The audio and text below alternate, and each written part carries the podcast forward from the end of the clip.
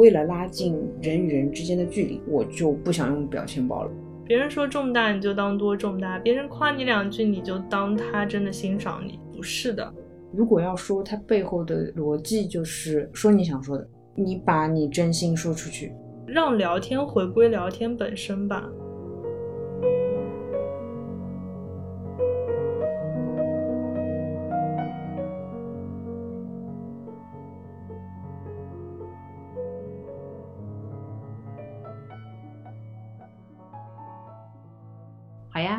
那欢迎大家来到新一期的路人抓马，这里是优，这里是川。今天要聊的是聊天这件事情，对，就是聊聊聊天本身。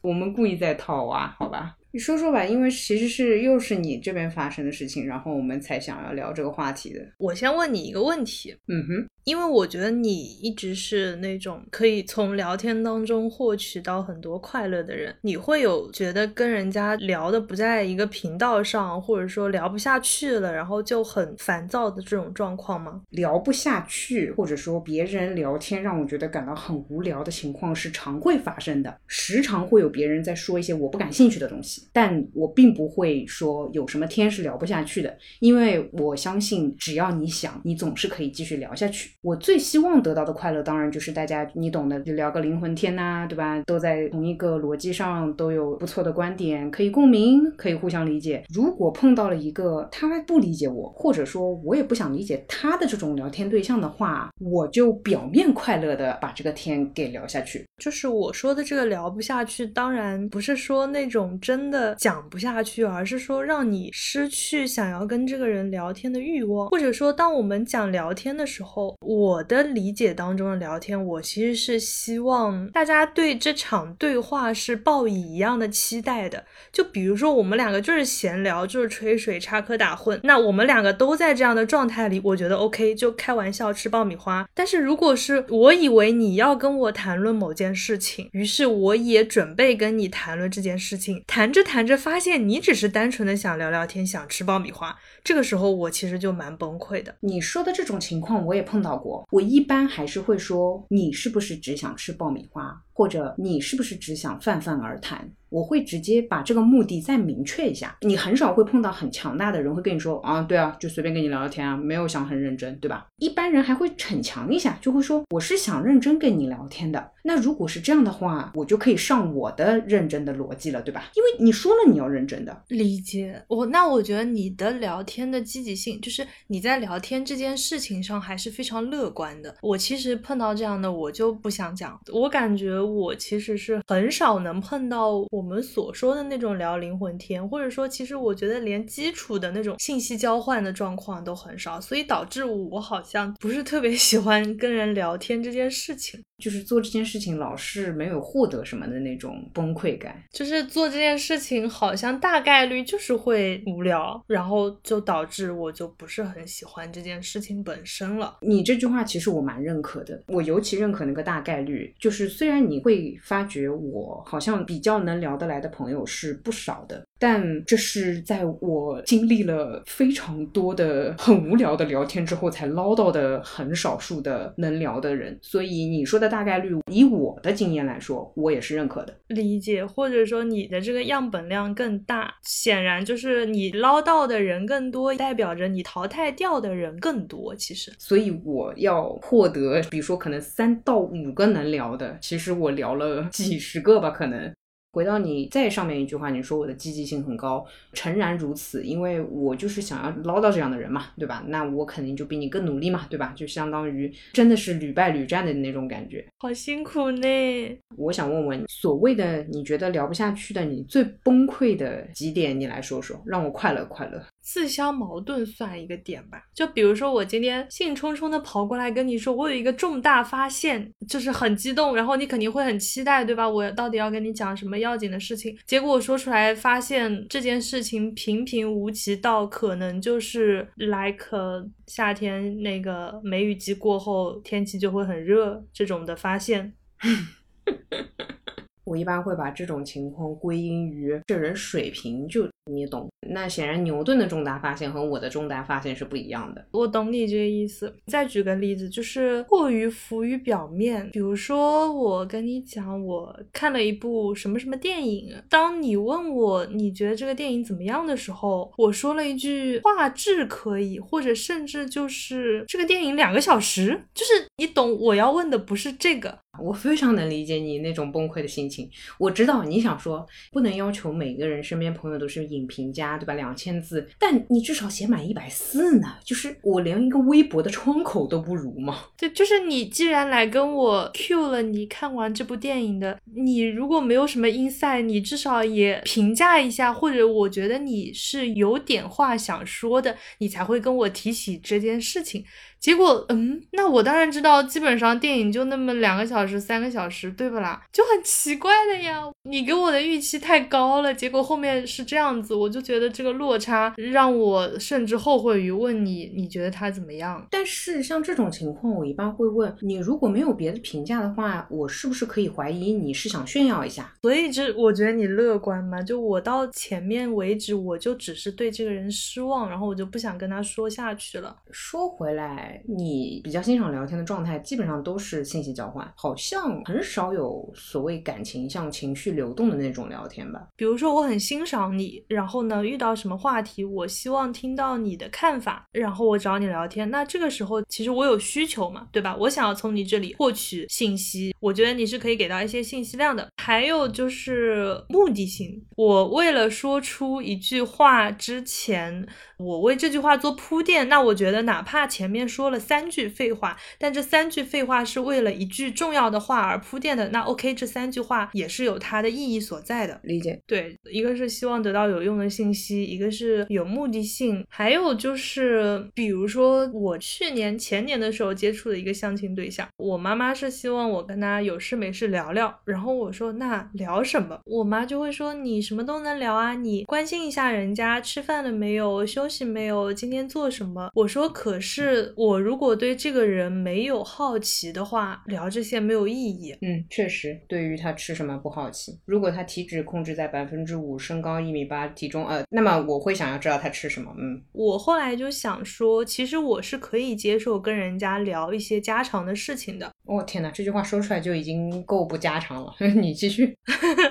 但是呢，就是这个其实取决于跟什么人聊。就如果我对这个人保有好奇，或者比较仰慕，或者说比如说就是关系很好，呃，我很认同的人，或者或者说他是我的家人、好朋友，那在这个前提下，我跟他闲聊，我觉得是 OK 的。但是如果我对这个人没有出于一种好奇的话，让我强行关心他，去跟他聊一些不存在我们所谓的。意义或者说不存在信息交换的这些内容的话，我会觉得浪费时间、浪费生命。我听了一下，总体基本还是比较功利的，唯独那个不太功利的那个部分呢，也是建立在这人真的挺闪耀的前提下的。不太功利的部分其实也满足了你的这样一个快乐吧。毕竟跟自己喜爱的爱豆，无论是哪个领域的，那聊天那是真的快乐。是的，尬聊也快乐，对吧？哦，他回复我了呢，就这种感觉。然后你说我聊天很积极。然后其实我也想了一下，就是我聊天大概是一种怎么样的心情。说到这个啊，我发觉我聊天就不太有这么明确的分类了。我对人是有的，但我聊天好像是集天下之大成者聊，就是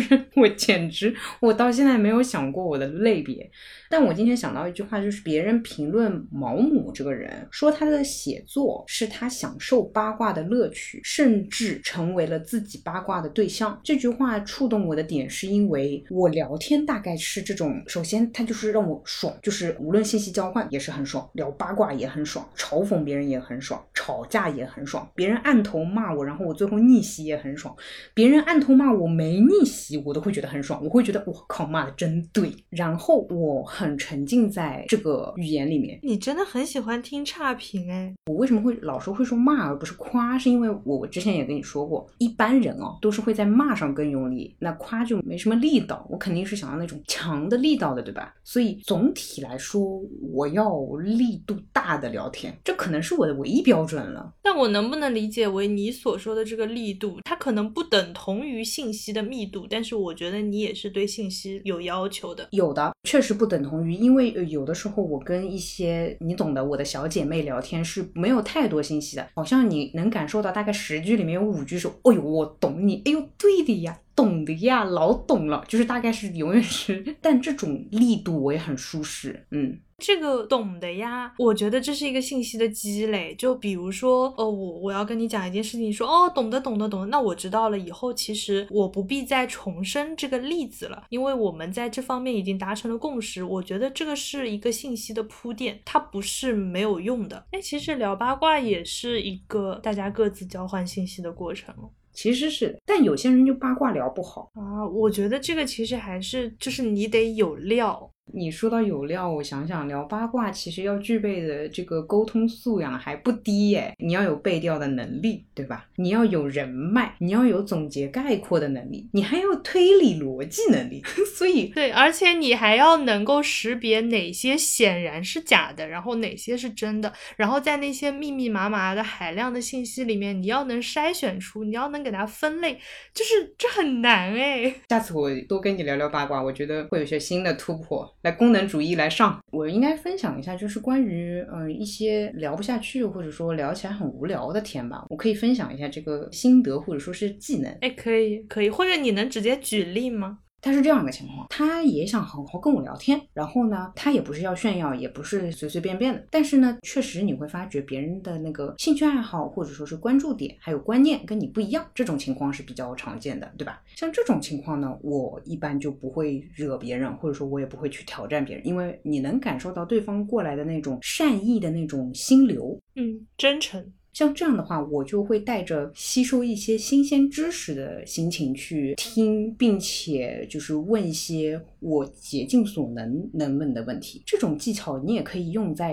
比如说职场，因为我们知道职场上有些聊天你是推不掉的。像这种情况，我就会带着 OK，我还是多知道了一点东西的心情去把这个天聊完。哦，对，就像你说的那种信息的交流，但这种是我给自己造出来的。好辛苦哦，就是我有时候觉得跟一个人聊天没有办法产生信息交换的话，我不如自己看书。哪怕其实我这个场景不跟他聊天，我可能也只是发呆发过去了，但是我就会觉得聊无意义的天就是很浪费时间。你有没有发觉我跟你讲话的时候问的问题都特别的直？特别的狠，甚至有一种反击你的那种感觉。其实这就相当于我要把聊天的这个进程和效率拉高。嗯，我理解。这其实一定程度上影响了我聊天的风格。我原先讲话还是蛮温柔的，就是我是说问题吧，还是比较委婉吧。我会说一些就是温柔的问题，对吧？给一个比较宽的范围。但你知道，就是有些人他自由发挥不好，那你只能激他了。就当我感受到这个人并没有说想要与我深层次的我们交换一些信息，他可能也只是想要那种泛泛的聊天。那我这个时候也会泛泛的聊天呢，就不怎么在一个话题上面停。留，然后不怎么深究它背后的意思，然后就是这样看起来很和平的吃完饭、喝完茶，然后结束。哇，这种聊天是我自杀原因排行榜里面前十，我跟你说。我在对这个人没有那么大的好奇心的时候，我其实有点想要休战，但是呢，这个时间你花就是花了，那我就尽量减少力气，然后缩短整个的时间，其实有点止损。哎，我给你举个例子，我以前跟一个刚认识的一个人聊天，就那个是我我妈妈试图给我介绍相亲对象的历史上第一次滑铁卢，你知道吗？就是那聊天内容是这样子的，说。就是你上班双休还是单休？等一下，等一下，他的这个单休还是双休这个问题是单独存在，他后面没有接他问这个问题的原因是吧？对你 get 到我了，我已经走到天台上了。我推你一把，我跟你讲他的回复，就是我以为你为什么要确认我周末休一天还是休两天呢？你是要约我看展吗？你还是要干什么？然后我说哦，我双休的。然后对方说哦，那挺好的。我为中国都双休的劳动人民，谢谢你，对吧？就是就啊哦呃，我说是是挺好。我我们突然开始聊劳动法了嘛？就是就是这个社交环境里面在窒息了。这样类似的排比式的。对话进行了三轮。比如说，呃，你双休吗？你午休多久？对，就是啊，你下班早吗？你有年假吗？你有带薪假吗？就是类似这种的哦，有的。他说哦，挺好的。他说哦，是的，六点下班。说啊，挺好的。就是我也觉得我挺好的。这不要拦我，我要去见撒旦。这件事情搞不好，我想哭。我就觉得这个聊个天怎么这么难呢？我应该会跟他这么说，我会说你问的问题你自己回答一下，然后我也同时回答你，这样我们俩就能都知道彼此的情况了。哎，我用了一次这个。但我的操作不是这样，就是他说你你双休吗？我说是的，他说挺好的。我说那你呢？他说我也双休。我说那也挺好的。对，就是我跟他进行了两轮这样的，就有一种你在练一个英语对话，你知道吗？A B 角，然后一人念一句，念完了之后大家换一换，还是同一波台词。后面就跟这位朋友也没有后续的联系了。但大概隔了几个月，我听说了一些他对我的评价，这个是让。我觉得非常 drama 的，因为家里有人认识嘛。后面他们遇到了之后，他的亲戚跟我的亲戚说起了当时他的感受，然后他是这样说的：“我们家某某某真是绞尽脑汁，上网搜了各种办法，想和你女儿聊天，你女儿就是不搭理他。”我今天可不可以正式放话？我以后要做聊天社群，收费，知识收费，不是让你想商机的，我是觉得。我觉得我被告状了，对不起，我没有照顾你的心情。来，我们回来，你被冤枉了。哎，我太疑惑了，我太疑惑了，就觉得我被进行了一场有头有尾的暴力事件。就前面忍受三四个挺好的，后面觉得我置之不理、弃之不顾啊，这这这这，啊！哦，对，我应该先跟大家说一声，就是大家如果听到我这个部分，为什么后面有背景的杂音？那个不叫杂音，那个是雨声啊，大家可以细品一下。就是现在宝山区下大雨，下暴雨啊！对我就说，只是跟我的听众们解释一下。嗯，你的这个雨是哪种雨？是那个舒缓走的那天，还是？等哎，等一下，我觉得我应该邀请大家一起跟我听一下雨声。我刚刚有很认真的开窗给大家听，所以神经啊！你不要给后期增加压力了。好的，好的。就是我的一个消极的地方，就在于说，我觉得这件事情它的投入产出比不高。嗯，理解理解。我就可能会放弃这种形式了。比如说我在别的地方获取信息，我在别的地方找我的精神愉悦的那个部分，然后在聊天这件事情上，我就随缘，就是不到那种万不得已的程度不聊。我觉得聊天这个，如果把它认知成为一项技能，我也会觉得早一些开始这条路，你就会更顺手。然后你会更高效，你也会觉得一切都是理所应当的。但你如果平时就对聊天这个动作本来兴趣也不是很大，对吧？那你确实你要去获取信息的话，完全没必要走这条路。对，就是我其实不会在这件事情上花太多的力气。但是我如果碰到也是我的这种期望当中的聊天，就如果有人他也是以信息交换为重的话，那遇到了我肯定是会好好抓住的。但是我不会花。非常大的力气去搜寻同一种聊天模式的人，所以就是很被动嘛，就比较消极的这个状态。我听下来，其实你对于聊天的观点和需求都还是挺明确的，但你有的时候还是会跟我说，你觉得这个人聊天对吧很难，或者说是让你甚至不愉快，甚至生气。那你是不是找到了和你自己相处的办法呢？因为我听下来，你也不太会改变你的观点，而这样的人也确实会时常出现。是，所以我觉得我会降。低期待，嗯，我们回到最开头的那个例子，就是假设你跟我说你有一个重大发现，我在说到这句话的时候，后我对你所谓的这个重大的发现，我有期待，然后在当我听到了其实只是一个常识性的观点的时候，我很失望。那如何避免？就是说我以后在听到这种别人告诉我他有一个重大发现的时候，在我看到他后一句观点真实的冲击到我之前，我不对他有任何预设。哎，你突然。让我想到你之前，反正也是因为说话，然后自己情绪崩掉那一天，你跟我说了一句语言，真的是虚伪的。语言太虚假了，所以我觉得我不受伤的办法，可能就是我不对人家抱有期待。说白了，就别人告诉我有个消息，别人想要怎么怎么样，那我还是信了嘛，所以我才会想听他的消息，然后我才觉得受伤。那 OK，那以后直到我真真实实的被这个消息所惊喜到、震惊到、冲击到之前，我不打算有任何的情绪变化。一般我们所谓的浪费情绪嘛，但其实浪费情绪是很伤的一件事情，对。对对，突然有一种被渣男伤害过之后就再也不期待爱情，就有点这种味道了，是怎么回事？因为真的有很多人讲话那种随随便便的状态，其实很伤害一些认真对待生活的人。我有的时候会对那些讲话随便的人施加一些报复吧，我会觉得，当然这个想法有点太过上帝视角，但我就会是觉得，哦，你们平时这么随便，我就要来搞搞，反正大家都随便，看谁更随便，有点报复心态，嗯。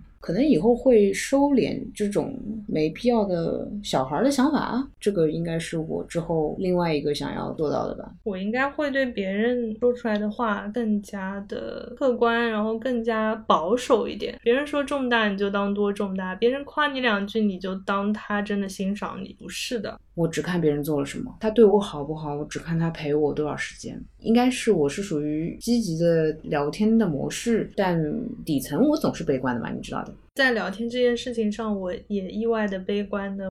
突然想到，因为之前你有一段时间突然说不用表情包了嘛，嗯，你当时说不用表情包的理由是什么？哎，就感觉像个番外彩蛋。那个算是我对聊天做出的一个积极的改善措施吧。我解释一下，就是我会觉得表情包是让聊天变得更加冷漠、更加人与人之间关系疏远的一个产物。所以，我为了拉近人与人之间的距离，当然要先从我自自己做起。我就不想用表情包了。我觉得，显然我用几个字母拼出来的一个汉字，肯定是要比表情包要来的更加有力量。比如说。哪怕我回答你，嗯，我也至少要打个 e，它要出来一个联想，我选择那个嗯，打下一个空格，打下一个回车，我才能把这个字发给你，而不是呃摁一下然后回车它就出去了。其实我甚至是希望大家都不要用的。对我刚刚为什么突然想到表情包这件事情，是因为我觉得我们聊天过程当中，他语言就已经很虚假了，但是表情包好像会加剧这种虚假的程度，它强戏剧化效果，但它就是它更。笼统，你知道吧？比如说我用语言夸你，哎呦你好美哦，对吧？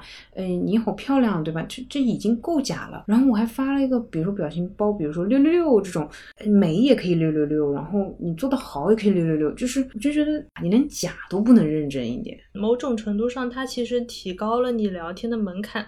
我刚突然想到一个例子，就是说当有一个人他在跟我分享他挑选的一样东西的时候。还是说他做了一件什么事情，然后我说好棒，他说你为什么这么冷漠？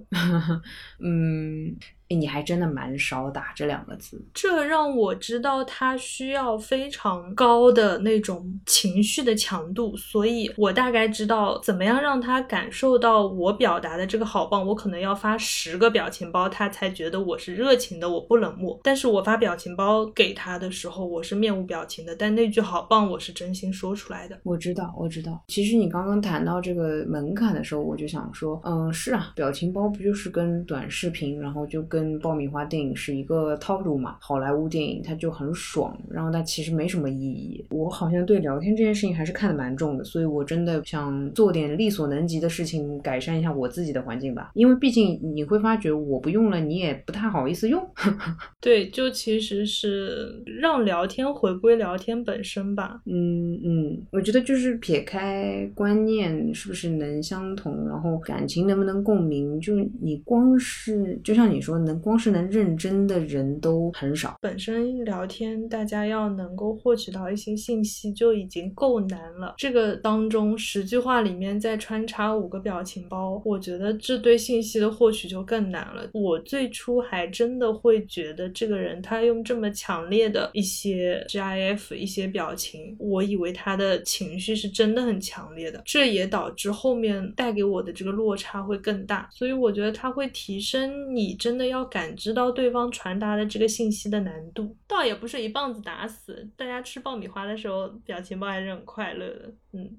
我除了跟你主动说起这件事情之外，我其实没有跟我剩下几个比较要好的说过这件事。但是我不得不说，我聊的比较好的，他们用的也比较合适。这就相当于你确实也不能不看好莱坞电影是一个道理，但你总得合适点吧。对吧？嗯，或者说有些时候我们选择用一个表情包，其实是在掩盖什么东西吗？缓解尴尬吧。哦，这个有哦，这个我承认，我承认，确实。我想说，我还是希望不用吧。如果真的尴尬，我倒会觉得不回就好。嗯，其实我觉得我们的期待是一样的，就是不管是享受聊天的整个过程，还是享受聊天带来的这种信息交换，我们之所以会花这么一两个小时来聊这个话题，其实就说明我们还是希望这是一件大家可以认真对待的事情。嗯，还是有在追求表达出来的内容的准确性吧。包括说我前面我感受到的那种聊天当中的落差。他我的那个丧其实也来自于我觉得我收到了不准确的信息。啊，确实，你这个重大，大家对重大理解真的有点不太一样。对，所以。我用一个别人最常问我的一个问题来结束今天这个内容好了。很多人会常问我，我该怎么说，我该怎么聊。我一般别人问我这个的时候，往往是带着一个对方的一句话，然后我会帮别人回复。你知道我常干这件事情。但是如果要说它背后的逻辑，就是说你想说的，就是你把你真心说出去。对我也有问过你这个问题，因为我记得我一般找你求救是我不知道该如何编辑话术。但是你会问我你想表达的是什么？这永远都是最重要的，也是最底层的东西。当然，我说的委婉也好，说的漂亮一点也好，或者说说的凶一点，或者说的可爱一点，这些我觉得这些都是可以学，或者说也没必要学。但你最后说出去的还是你真的很想跟他说的一个，比如说，我觉得没必要，我拒绝你，我接受你，呃，我们再商谈一下。这个你内心想要的东西很重要。请你说出去，是更专注于你要表达的内容本身。最后还有一个小小的元素叫做诚实，请对自己诚实。其实很多人想说的呢，有点不太好意思说，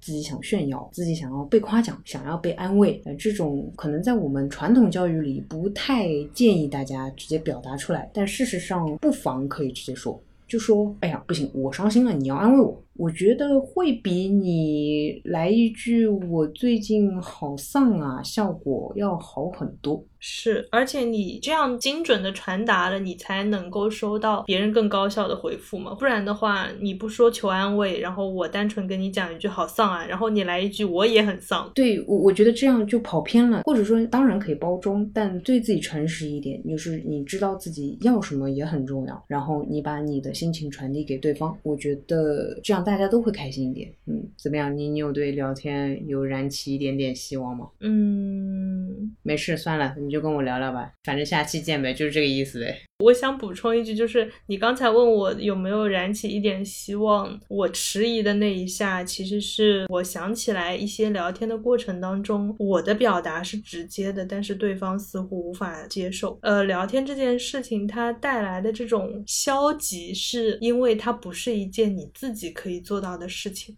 他需要人跟你同频，他需要那个对手，他需要对方也是能够跟你站在一条战线上，然后你才能够将这件事情平衡的推进下去。但是总有人是不配合的，对吧？这就是我觉得聊不了就这样吧，对。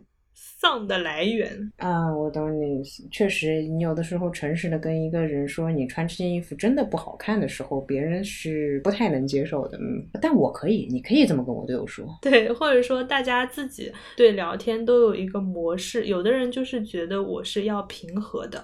我是要柔软的，我是要不会重伤别人的温柔的，但这同时也削弱了他信息的真实性，所以还是信息对称的这个问题吧，要摸清楚别人的接受的点跟他的安全边界，好像确实也挺需要时间成本的。我觉得我以后身边的人应该都是那种 内心很刚的，就我个人直说，对方也觉得 OK 的，然后这样他们也能够非常直接的跟我表达的，就是最后留下来的那些人，应该就是能够满足双方聊天需求的那些人吧。好不浪漫的一个社交场景，嗯。但是舒适啊，嗯，你知道我的，我是属于哭着说实话，哭着听实话的人。好的呀，以后路上见呗。路上见，路上见。说你流利的口播来。哎，我们不是要用那个吗？用那个妹妹的。呃，接下来由我做半个口播。那个原因就是我们邮箱里面收到了来自阿七同学的一段优美、优雅、温柔、流利、流畅的口播，所以就是有人代替我工作啦，嘿嘿。嗯，那接下来就播放这一段优秀的口播，请大家欣赏。